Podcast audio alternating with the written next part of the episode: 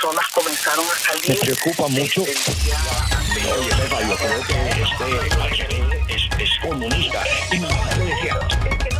Así comienza Es Noticia de Actualidad. El resumen informativo diario. Con detalles de lo que sucedió en la jornada. Los hechos, el análisis y la opinión. Es noticia de actualidad. El resumen informativo más completo del día. Todo lo que sucedió. Lo escucha aquí. Si es noticia, nosotros se lo contamos. Noticias Actualidad Radio 1040 AM les informa Julio César Camacho. El proceso electoral de Ecuador todavía no se ha definido y como nos informa Néstor Aguilera, destacado periodista desde Quito, todavía se podrían esperar unos días más para tener una definitiva sobre quién será el próximo rival de Araúz en las elecciones presidenciales de Ecuador. Hola Julio César, ¿qué tal? Buenas tardes, es un placer eh, siempre conversar contigo y bueno, la situación es tal como tú la dices. Tengo frente a mí los resultados actualizados del Consejo Nacional Electoral. Es importante revisar las cifras oficiales para entender cómo va la cosa acá en el Ecuador. Y sin duda, la, la noticia o lo que ha llamado la atención a partir del día de ayer, en horas de la tarde, pasadas las 5 de la tarde aproximadamente, es que el candidato Guillermo Lazo Mendoza pasó al segundo lugar y desplazó a Jaco Pérez, que fue en un principio mencionado como posible rival de Andrés Arauz en una segunda vuelta electoral pasó al, tercer puesto. En la actualidad, para entenderlo bien, 19,69% Guillermo Lazo Mendoza, 19.47% Yacu Pérez. Hay una diferencia de aproximadamente 20 mil votos entre ambos. Entonces la situación es bastante apretada, pero hay que decirlo, al momento hay 99,90% de actas procesadas, lo que también vuelve la situación bastante difícil. Ahora, hay que mencionar también un tema que dentro de los datos que presenta el Consejo Nacional Electoral se refiere a actas con novedad. Hay 501 actas con novedad que corresponden al 1,25% de las actas y allí podría haber, digamos, algún tipo de novedad adicional. Ahora, ya estando tan cerca de que se proclamen los resultados, por lo menos en esta etapa, sí es importante también decirlo que todavía se pueden presentar impugnaciones, apelaciones a estos resultados, así que el asunto todavía no está consumado. Lo que sí, desde la candidatura de Jaco Pérez, también hay que mencionarlo, se insiste cada vez más en que hubo algún tipo de hecho relacionado con un posible fraude. De hecho, eh, a través de su cuenta de Twitter, el candidato Pachacuti ha dicho, lamentablemente este no será el primer fraude que vivimos. Eh, cita a una organización eh, política o, digamos ciudadana que, defiende la naturaleza acá en el país que se llama Yas Unidos, dice, Yas Unidos conoce lo manipulable que es el sistema electoral en el Ecuador, exigimos que se respete la voluntad popular. Ayer estuve en Guayaquil, en este, digamos, indagando un poquito acerca del tema del conteo en la provincia del Guaya, cuya capital es la ciudad de Guayaquil, hoy en cambio volvió acá la capital del Ecuador y a esta hora eh, Yacu Pérez participa en una protesta en las afueras de la sede de donde se encuentra el Consejo Nacional Electoral justamente en defensa de la votación alcanzada este domingo 7 de febrero. Bueno, entonces habrá que esperar eh, para tener bien claro lo que llaman eh, actas con novedad. ¿Es porque hay cambios en los resultados? Eso es correcto, así es. Es tal como tú mencionas, Julio César, porque hay actas que en un principio pueden ser contabilizadas de una manera, pero en el momento que, digamos, eh, la, contabilizado el voto, la votación en, un primer momento, pero cuando se coteja lo que se mencionó en ese primer momento frente a lo que dice el acta, es que no hay una coherencia, eso es lo que se llama aquí una inconsistencia en, cómo fue registrado ese voto. Y eso también habría que cotejarlo en caso de que se dé paso a lo que está proponiendo el candidato Yacu Pérez en un posible reconteo. De lo que yo he escuchado, eh, la ley permite hasta el reconteo del 10% de los votos que se disputaron este día domingo. Bueno, hay que esperar todavía, pero desde luego la cosa está bastante interesante sin duda alguna en las elecciones presidenciales de Ecuador. Como siempre, Néstor, un placer tenerte, un gran abrazo y feliz tarde. Igual para ti, Julio César, un fuerte abrazo. Era el periodista Néstor Aguilera en vivo y en directo desde Quito, Ecuador. Les informó Julio César Camacho nueva directiva que hay del Miami Day, lo que ha estado pasando afectado a nivel incluso internacional. Llegó el 2021 y con nuevos retos que enfrentar. Y aquí a nivel local y a nivel de todos los Estados Unidos. Para llevar ese mensaje que la educación realmente es la clave para la recuperación de la economía y de la pandemia, para ayudar a esas personas que se han quedado desempleados, programas en la ciberseguridad, en el mercadeo digital, en el campo también del análisis de datos. Cuando hay estas tormentas, eh, ¿qué es lo último que se pone en actividad en una ciudad como Nueva York? Y como se sabe, las escuelas están cerradas. Quiere decir que los niños están ahora afuera gozando, imagínate, gozando de la nieve, pero poniendo su vida en, en peligro. Leonid Belekov y nos daba más detalles de lo que sucedió hoy en Moscú. Putin como envenenador, con este título, Putin se va a quedar en la historia porque la noticia de que vamos a hablar es horrible. La información para poder enfrentar los cambios que se avecinan la encontrará aquí, en Actualidad Radio. Es noticia de actualidad, el resumen informativo más completo del día. Más completo del día.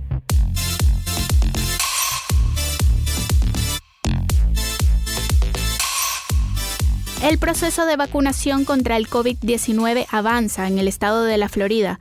Yoli Cuello conversó con Manny Díaz, senador estatal, quien nos habló de los continuos esfuerzos que se están realizando para llegar a más personas de la tercera edad y del acondicionamiento de los nuevos recintos para agilizar el proceso senador, porque me dijeron que usted eh, tiene como mil vacunas que van a distribuir entre las personas de la tercera edad. ¿Usted nos puede explicar de qué se trata esto? Sí, hemos estado eh, haciendo en Hialeah particularmente, hicimos un evento en la iglesia San Lázaro que fueron 700 vacunas hace tres semanas.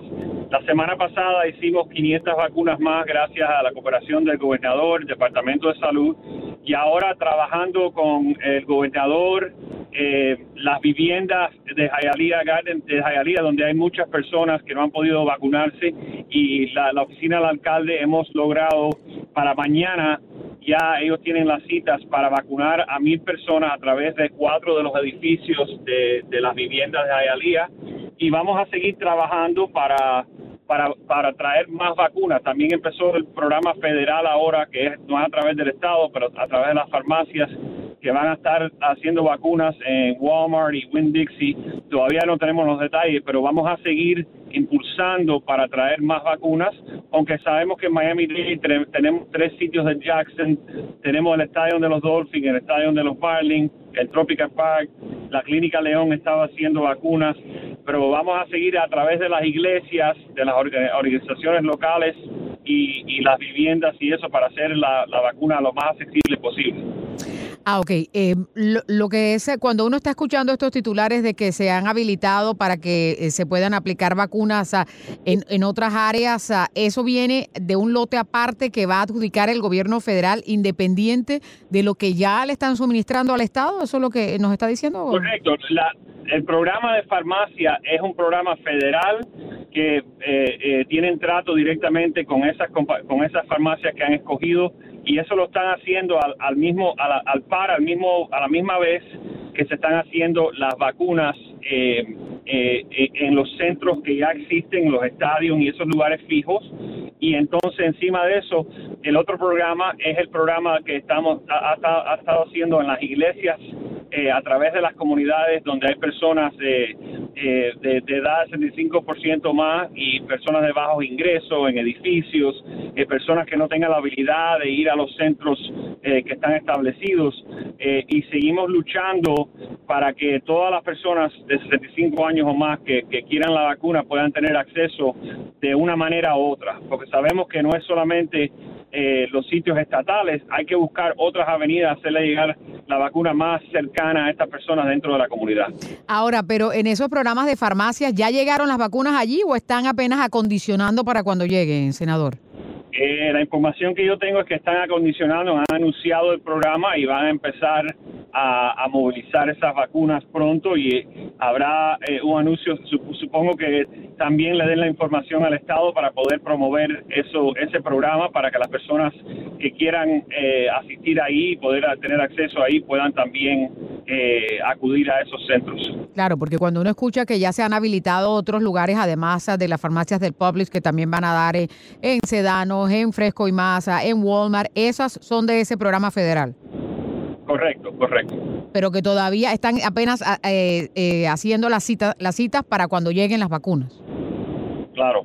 Y, y también eh, esperamos, hemos visto, como cualquier otra cosa que es nueva, hemos visto que hay mucha ansiedad y frustración, pero así pasan las semanas, más y más vacunas están entrando al Estado y se pueden distribuir a estos puntos de acceso eh, dentro de la comunidad.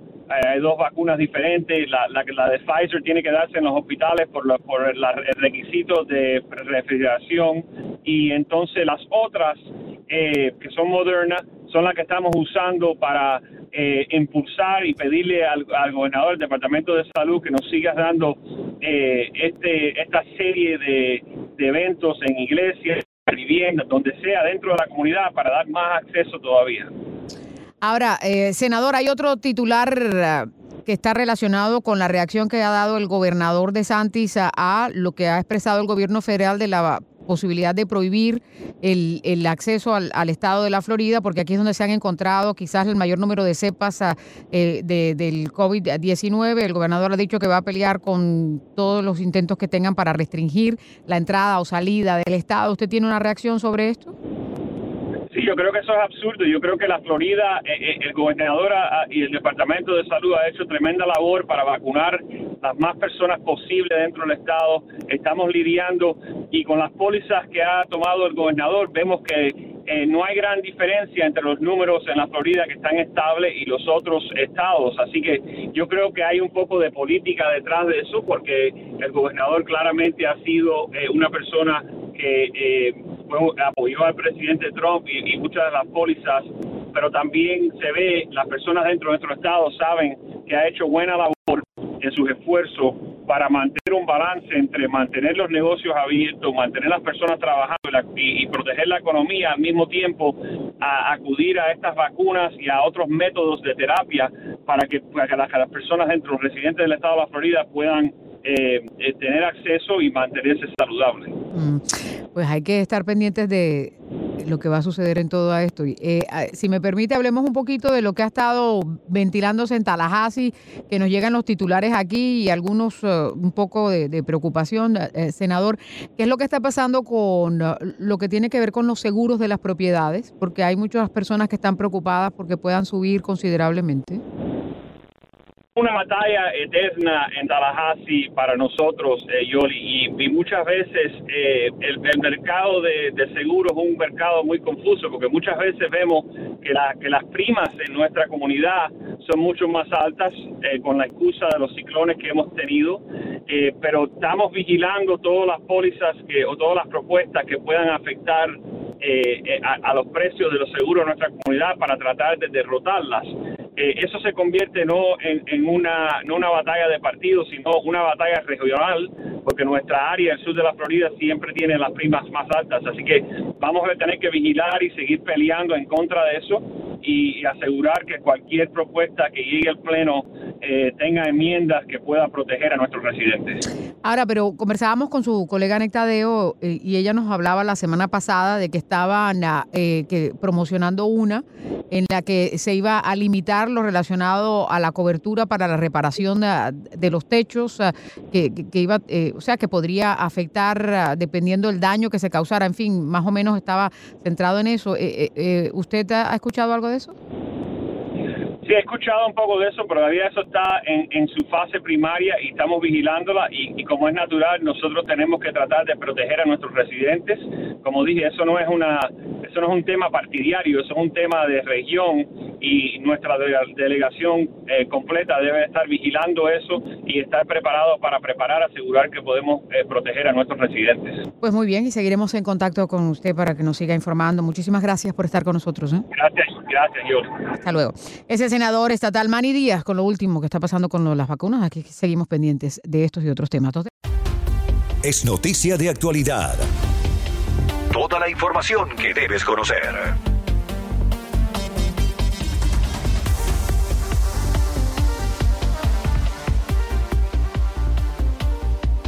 Saludamos a esta hora de la mañana al juez Alberto Milian. Pues Milian, muy buenos días. Gracias por acompañarnos en Actualidad Radio. Muy buenos días. Gracias por invitarme. Pues, em, mm, como prometimos ayer, lo traemos de vuelta para que nos cuente cómo le pareció esta primera jornada en la que el equivalente como a la fiscalía está presentando en el, eh, en el Senado de Estados Unidos su caso. Vimos muchos videos nuevos, vimos, escuchamos muchas grabaciones nuevas. ¿Será suficiente esto, lo cree usted, como para convencer a suficientes republicanos de que voten en contra del presidente Donald Trump? Bueno, la, respuesta sencilla es no. Yo creo que han hecho buen trabajo en la presentación, pero hay que recordar que esto no es un juicio típico como se ve en la corte penal o como se puede ver en la corte civil.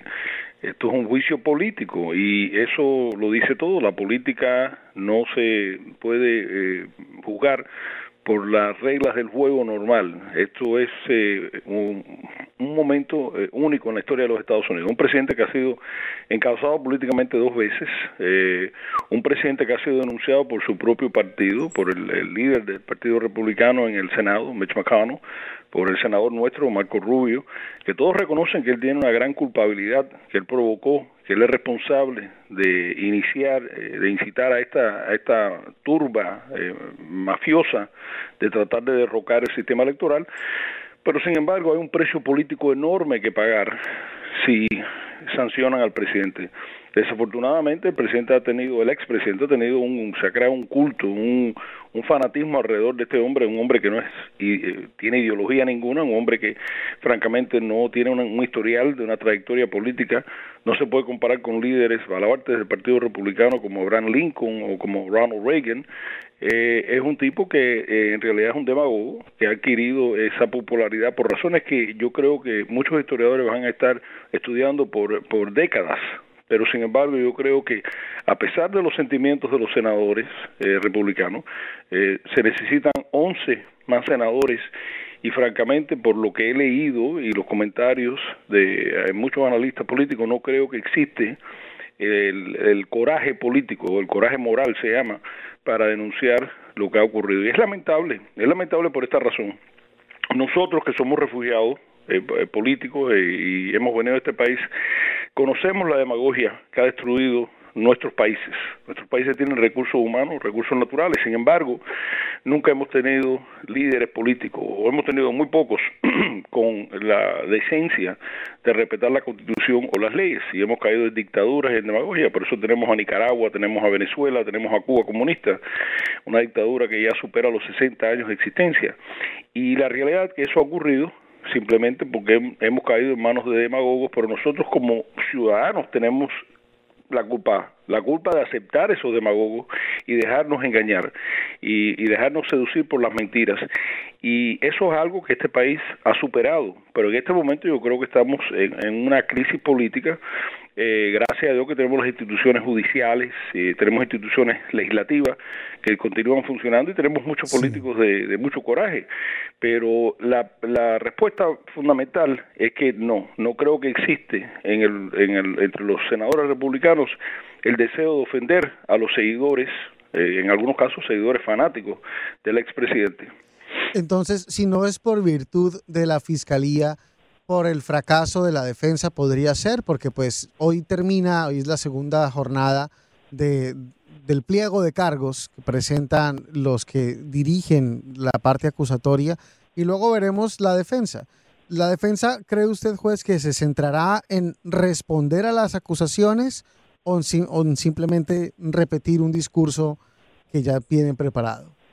Bueno, eh, inicialmente la presentación, cuando se estaba debatiendo si esto era constitucional o no, una cosa que francamente ningún catedrático dudaba que esto era constitucional, hicieron muy mala presentación y algunos senadores lo comentaron y uno de los senadores de Luisiana eh, se unió a los otros senadores republicanos que estaban repudiando eh, ese argumento y lo dijo claramente, dijo claramente que la defensa del presidente fue, el expresidente fue muy mala eh, y fue muy eh, poco enfocada.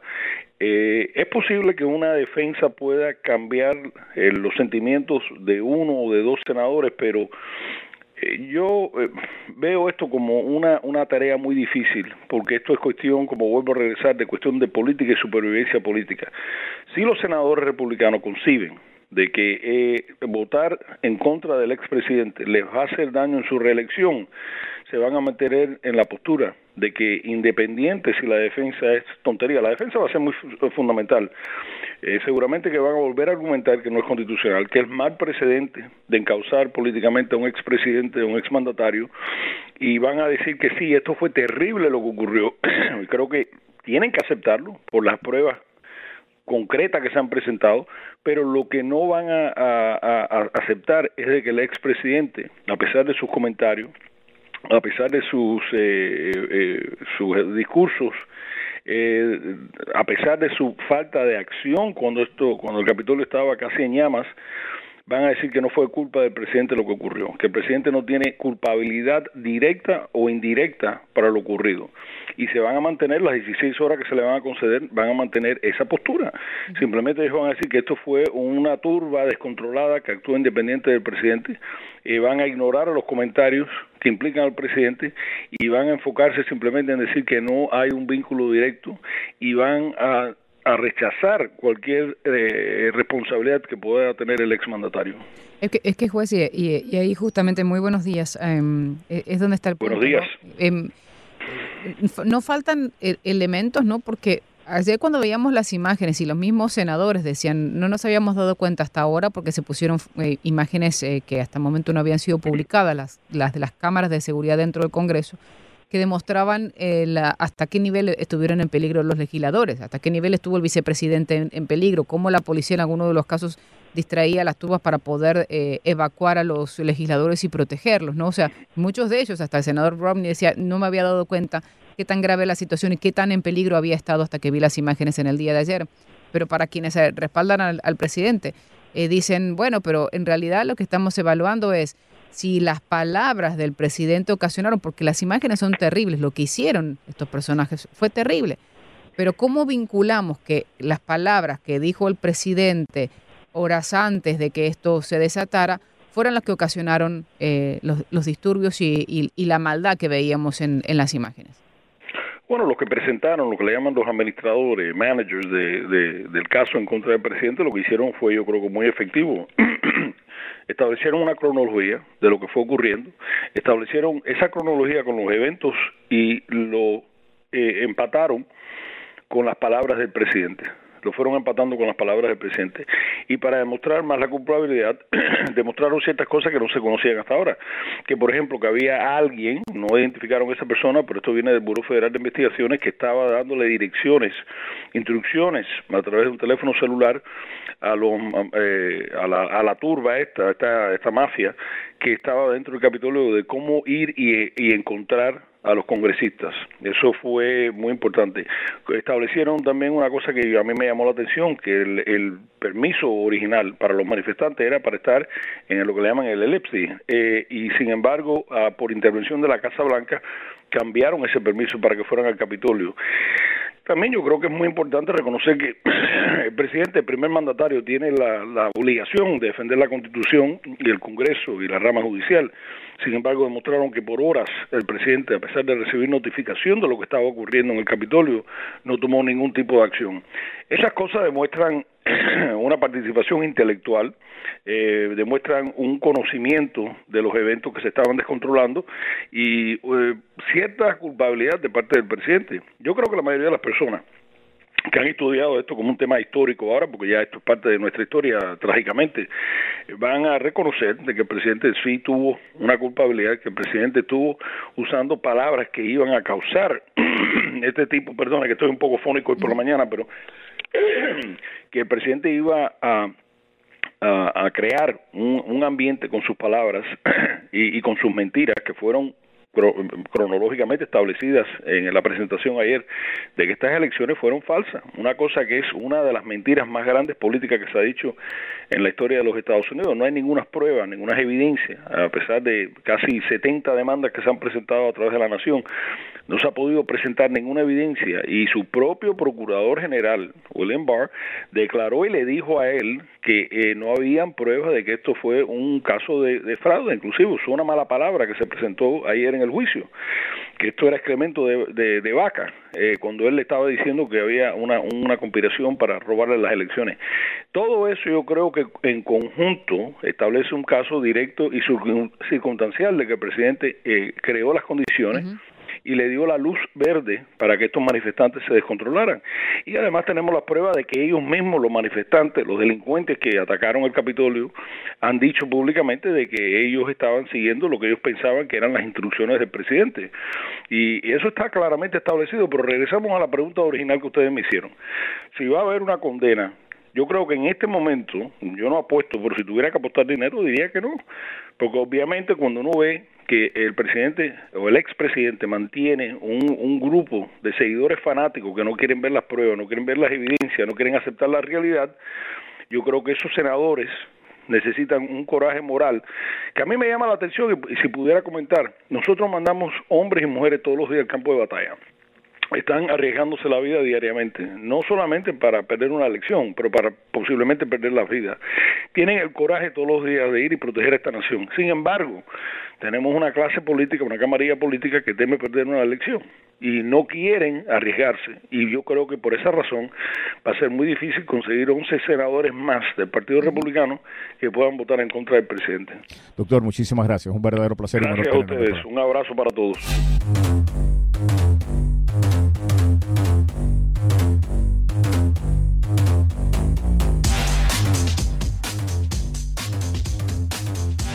Si se perdió, es noticia de actualidad. Puede escuchar nuestro podcast a través de todas sus plataformas en actualidadradio.com. En actualidadradio.com.